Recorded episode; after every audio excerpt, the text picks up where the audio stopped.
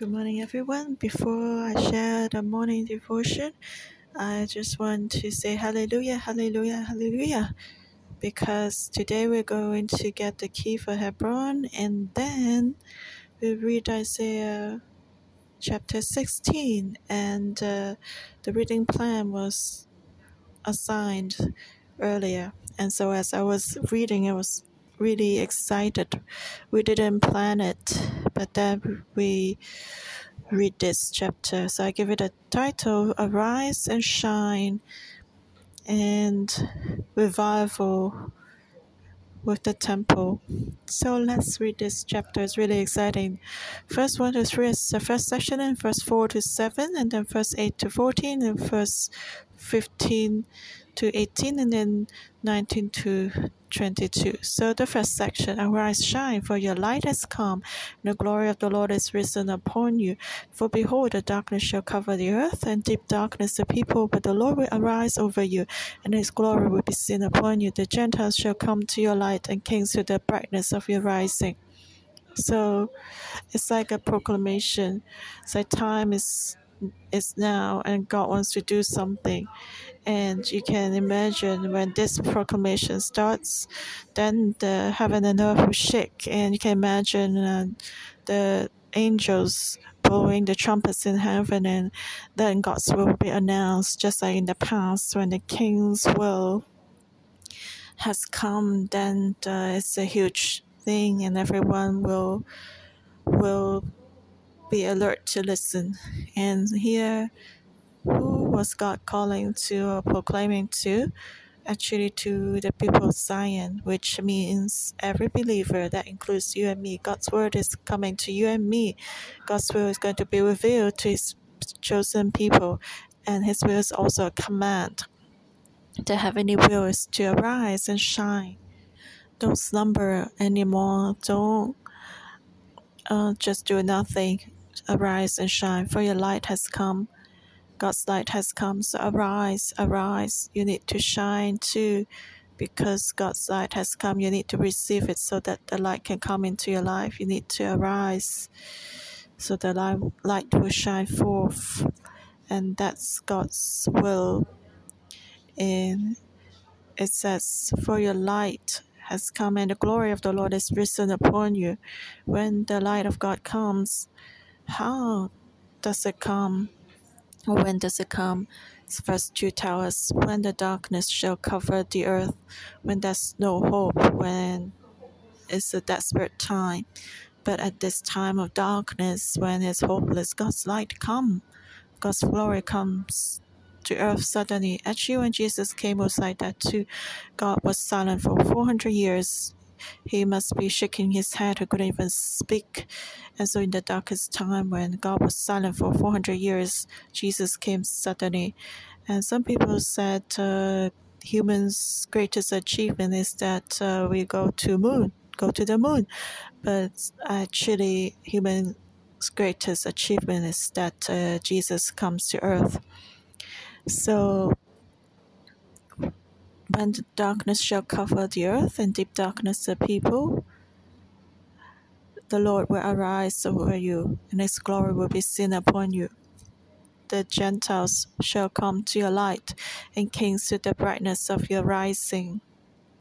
So when this light comes, it brings glory, and the nations will come close to you. Even the kings will come to the light from you. And where does this light come from? Actually, it's from God. It's not from ourselves, but God's light is upon us. So what we have to do is to arise, which means we follow God. As we follow God, we shine God's glory, and that's the meaning of revival. So today, God is telling us.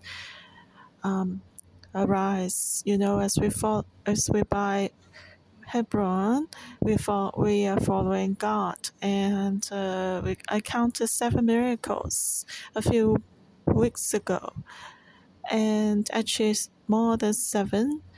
And today, even before we take the key, we read Isaiah 60. So you see, as we follow God, God's glory is upon us, and the nations will come close to us, even the kings. Why?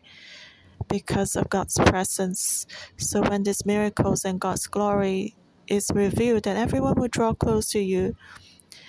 And uh, the Gentiles and the kings, all unbelievers, non believers will come because this miracle is so powerful. Everyone can see in the darkest time, this glorious light will come. And so the kings will come close. They want to see this glory and they ask, why? What's happening here?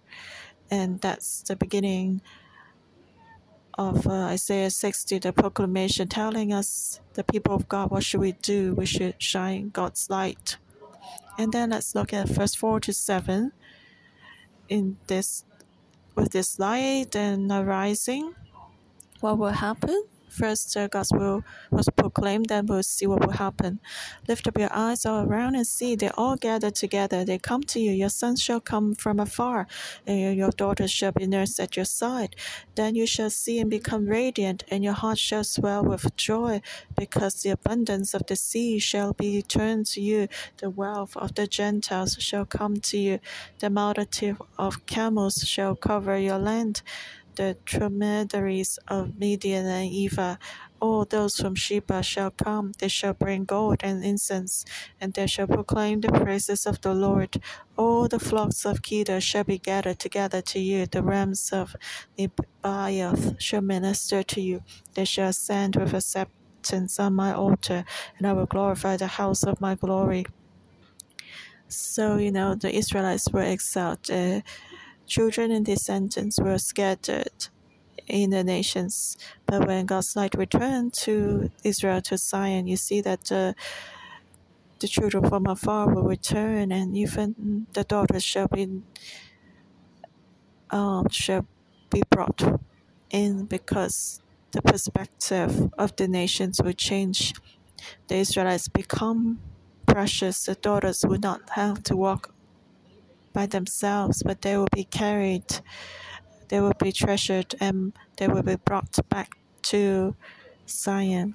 And Israelites, you will rejoice at that time because before you were like slaves, but now you're more precious than the kings and the princesses. And so that's a great transformation. It, it was going to happen.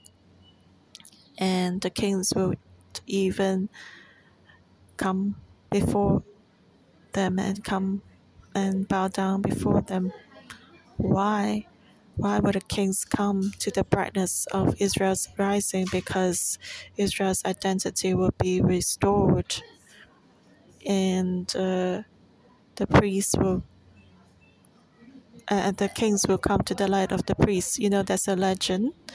According to the rabbi, the priests uh, used to wear this ephod and with 12 gems representing the 12 tribes of Israel when the kings would inquire of God, especially when the enemies would draw close, they would ask which tribe should go first. And then the king would come before the priest ask the question, and then the priest would go inside the temple to receive the will of God. And according to the legend, when the priest would come out of the temple, one of the 12 stamps would be shining, and so the people would know which tribe should go first for the battle.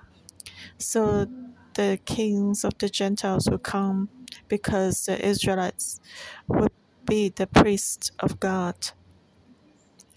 And so when the revival comes, Israel would be the nation of priesthood, and Israel would serve the nations as priests. The nations would come to Israel to know God's will. Have you thought about it? When you arise and follow God, the nations, the believers and unbelievers will all come to you and ask, What is God's will? What have you received? And that's what God wants to give Israel, and this is what we should have. And so it's and even the exiles will be released. There'll be a great transformation. Like the Israelites were like dust, but now they will rise up from the dung and be promoted and treasured, and even the Gentiles will uh, honor them and they will carry the Israelites back. So that will be a great transformation. And not only that, the abundance of the sea shall be turned to you, the wealth of the Gentiles shall come to you, and the multitudes of camels shall cover your land. So the gifts will be brought in to Israel. When Israel was exiled, it was very poor. But when the light of God comes, then the abundance of the nations will come. So money is never an issue. The question is, is God's glory among us? If that's something that God wants to do, then money is not a problem. God will shake the nations and the money will come in, and Israel will have an unprecedented revival. And the camels represents wealth. I check how much is a camel, and some people say that uh, just a normal camel in China will be eight thousand dollars, and if you have a few camels, like then that's also quite expensive. And a a special brand camel from the uh, Middle East. You know, every year they have this international camel festival and the winner is uh, 2.7 million US dollars. So it's very expensive. And you know, the wealth of the camels, the the value of the camels, and multitude of camels means the wealth of the nations will come, and uh, the dromedaries of Midian Ephah all those from Sheba shall come. So who are these people? The Midians. And as we read the book of Judges, we know that the Midianites they came to attack Israel. And so who bullied Israel would become Israel's help and bring gifts to her and submit to her. And that's what God's going to do. Like your enemies will come to bless you. And Sheba is from, uh, you know, the queen of Sheba. They will bring gold and incense, the most precious things. And that's a reminder for us of what do we bring to God today. You see, the Midianites and the Sheba, they will come to God as they see God's glory. They will bring the best to God. So today, as we are the true Israelites in the faith or by faith, what do we offer God?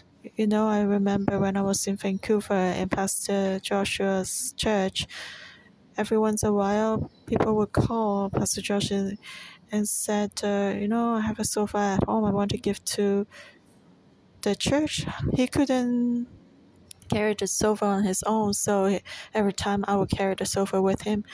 And actually, I had a question in my heart. I asked Pastor Joshua, why would they give these things to the church? Does the church need a sofa? Because uh, what I saw was they give, they would give uh, the old sofa to the church, and then they would buy a new sofa.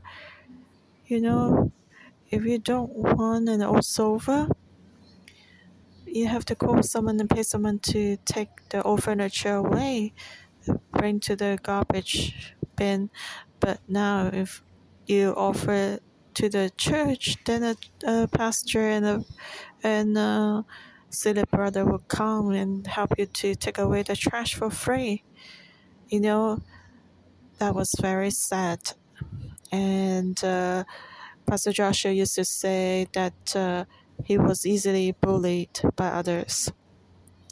But here is, you see, the Gentiles will come and they will bring gold and incense. The non believers will come. And so, you see, if you give a gift to someone, it must uh, match with their identity.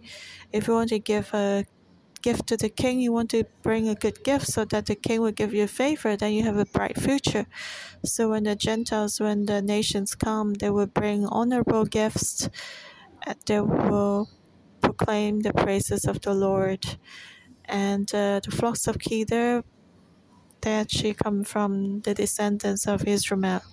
And so the descendants of Israel, Israel will also uh, bring gifts to God. So the descendants of Ish- Ishmael are the Arabs. So that means the Arabs will also become the the children of God. They will receive salvation. They will be saved, and then Israel will become a nation of priests. So the Arabs will also bring the gifts to God, and that's a sacrifice acceptable on God's altar. And then God said, I will glorify the house of my glory. And you see the function of the temple will be restored. So you see the importance of the temple. When there's temple, then there is God's glory. When we restore the function of God's temple, then we can arise and shine. And that's why God is leading new crop to have our own property, a small temple, because God wants us to arise and He wants the world to see His glory. And that's the place He will reveal His glory. You know, the temple is not big enough to contain God, but He has chosen this place so that this place becomes a special place to be a, an outlet of His glory. So that's God's will. As we value the temple and restore its function, you see, God's temple can open up the gates of heaven. When the temple is when the temple is restored, then the heavenly gate is open and God's glory will come down and everything will be transformed with God's presence. All the difficulties and darkness will flee because God's light has come. And then verse 8 to 14 continue to see deeper what will happen. Who are those? Who are these who fly like a cloud and like doves to their roots?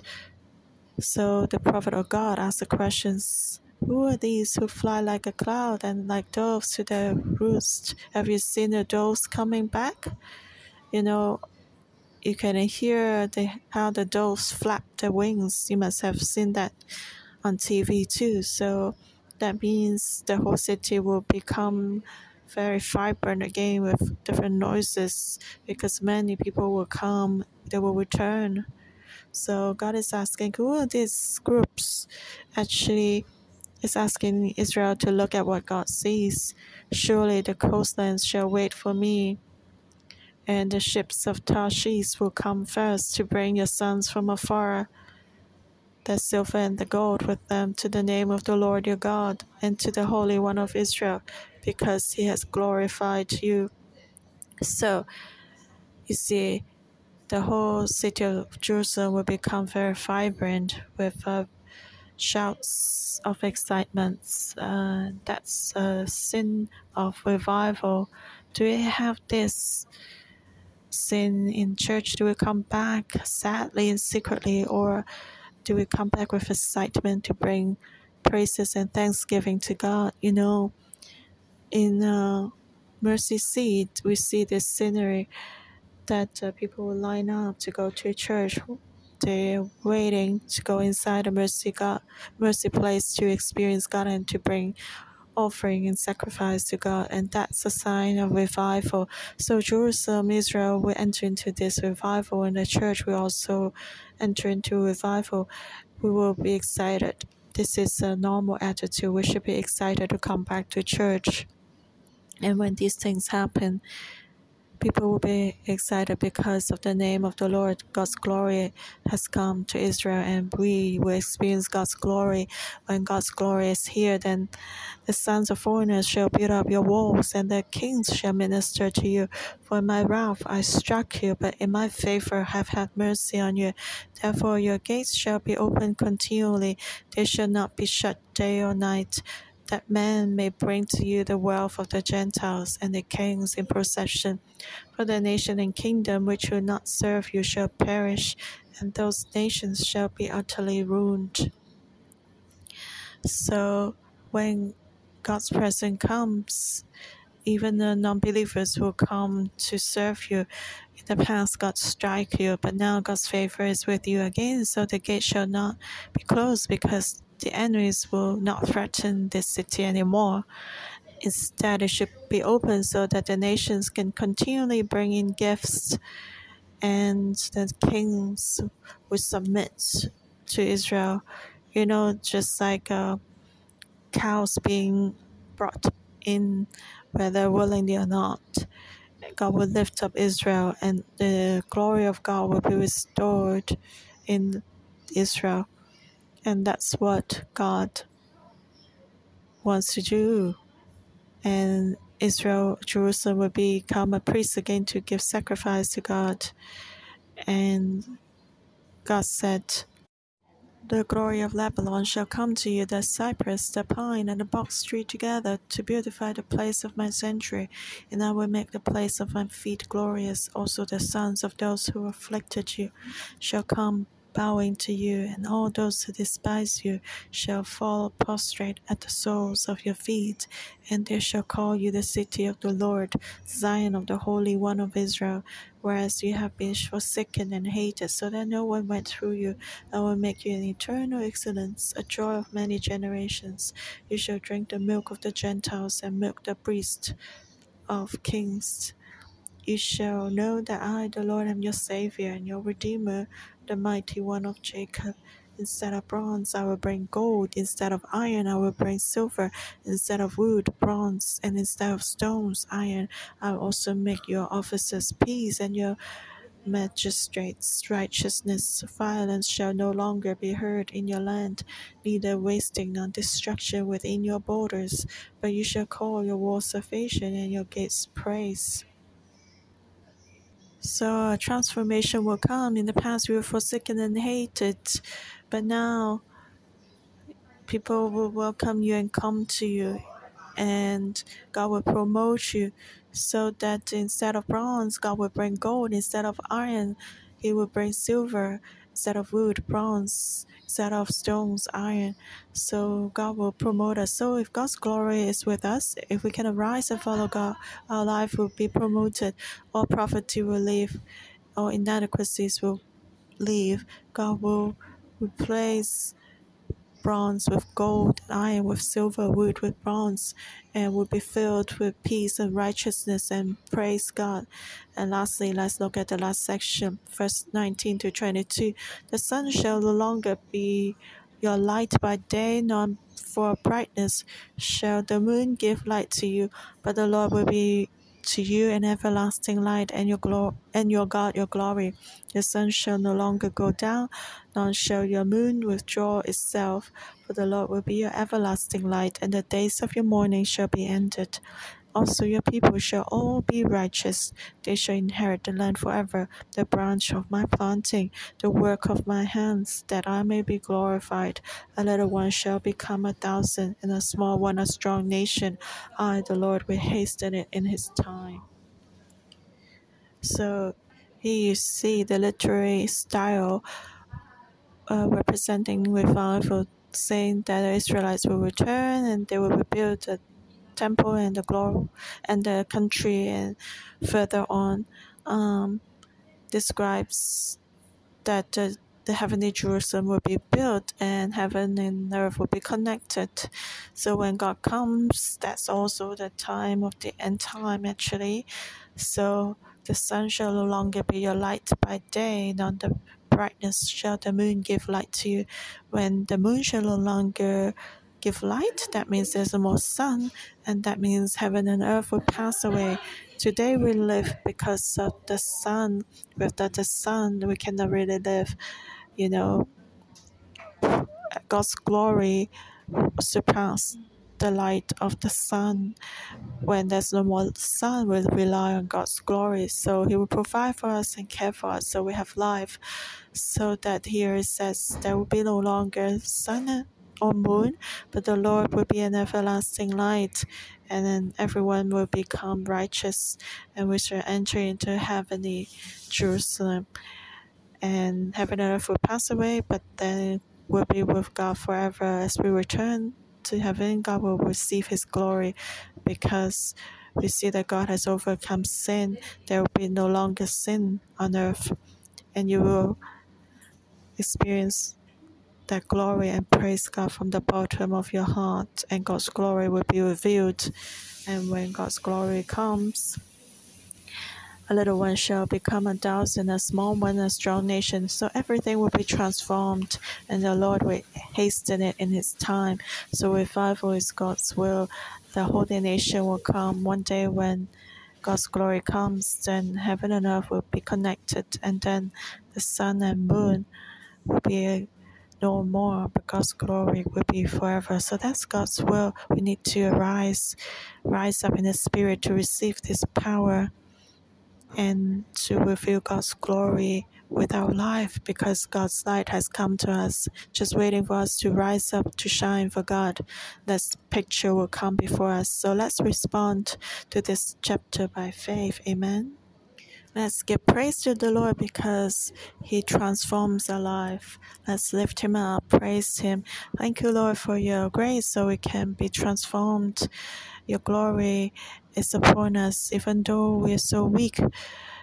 Um, so we honor you and we thank you always before your altar to lift you up. We thank you, Lord. Brothers and sisters, in our life, in our environment, is it like today? This, the scripture Isaiah 16, this generation in Hong Kong, in the city, in our family, in our life. Do you feel that darkness has surrounded us? That darkness has covered the earth?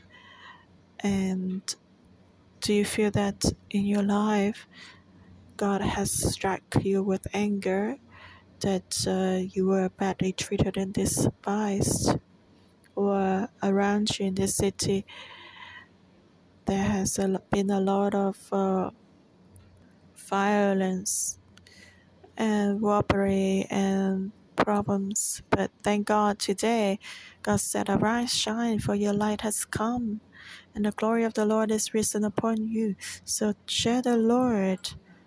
Share with the Lord everything unhappy in your life when you are badly treated, when you're despised. Just share your heart with God. Maybe you feel like you were struck by God, even struck by God. Just tell Him, share with Him. Share with Him about all the desolation and destruction. God is determined to transform us today.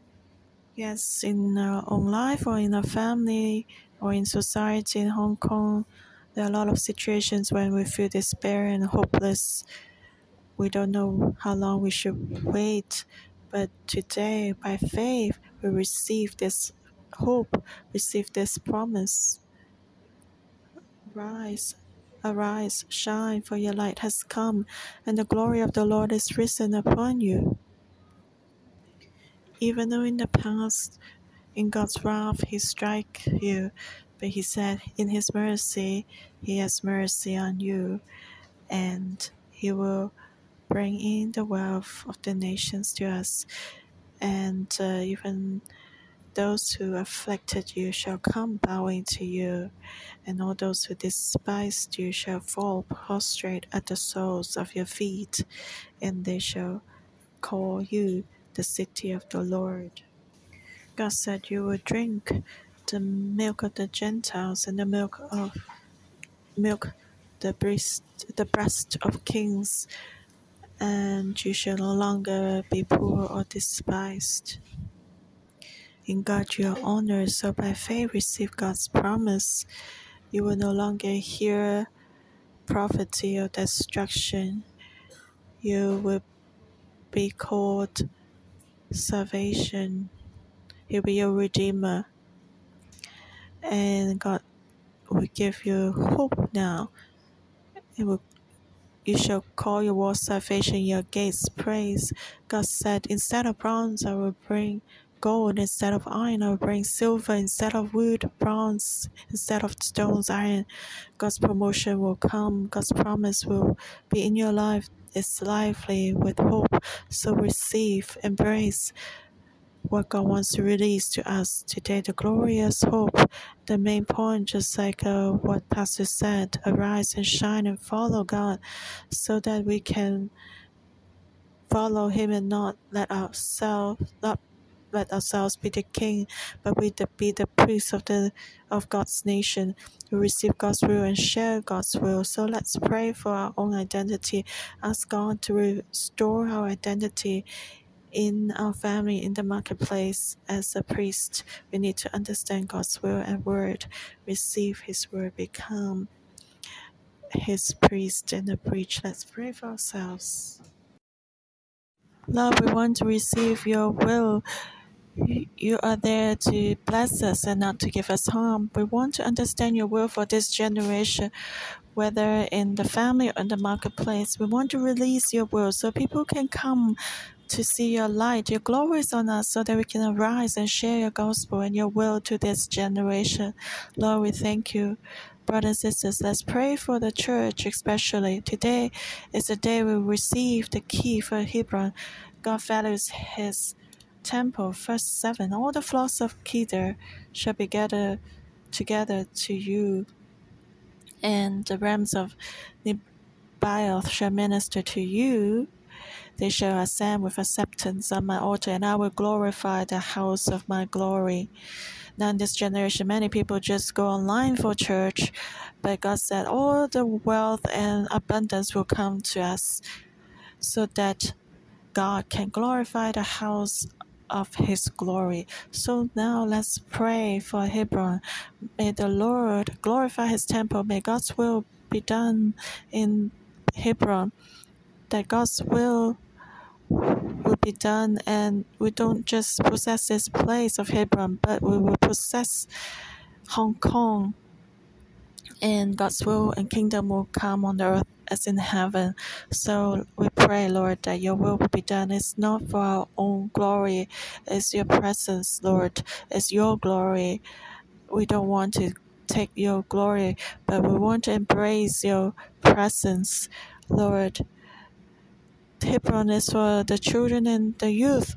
We know that you have a will for the next generation, so all the captives will return and uh, return to God's kingdom from the world and no longer prisoners, but they, everyone will be free. We have the precious identity of God. So, Lord, we welcome you. Your work be with us as we sing this song, Arise and Shine. Let's enter in the Spirit. Let's pray this song. Lord, may you use, may you crop, use your temple as we keep your Sabbath, may the nations know your will, Lord. Thank you, God. Always shine, for your light has come. The glory of the Lord is risen upon you. Brothers and sisters, let's receive this by faith. The grace and anointing of the Holy Spirit, let us arise so that God's light can come upon us and we can shine for the Lord. Let's receive this by faith. Holy Spirit, may you fill every one of us so that your light can come into our hearts and cast away all the darkness and loneliness and helplessness and frustration and sin, the root of sin take them away from us so that we can rise and shine, so that your blessings can come, which is Isaiah 16, your promise that you've proclaimed will come to us. In Jesus' name, as we determine to follow God to arise and then proclaim that the nations, the Gentiles shall come to your light, kings to the brightness of your rising and they all gather together. They come to you, and you shall see and become radiant. Your heart shall swell with joy, because the abundance of the sea shall be turned to you. The wealth of the nations shall come to you, and they shall proclaim the praises of the Lord, and the Lord will glorify his house of glory. The sons of foreigners shall build up your walls, and the kings shall minister to you. The sun shall no longer be your light by day, but the Lord will be to you an everlasting light. Your people shall all be righteous, they shall inherit the land forever. And the branch of your planting, the work of your hands, that uh, God, you may be glorified. A little one shall become a thousand, a small one a nation. I, the Lord, will hasten it in this time. In Jesus Christ's name, as we're willing to rise up and follow God, all the promises in Isaiah 60, all the glory and honor power and blessings will come to you. Lord, we thank you for hearing our prayer. In Jesus Christ's name, amen. Thank you, Lord. Our morning devotion will end here. May the Lord bless you all.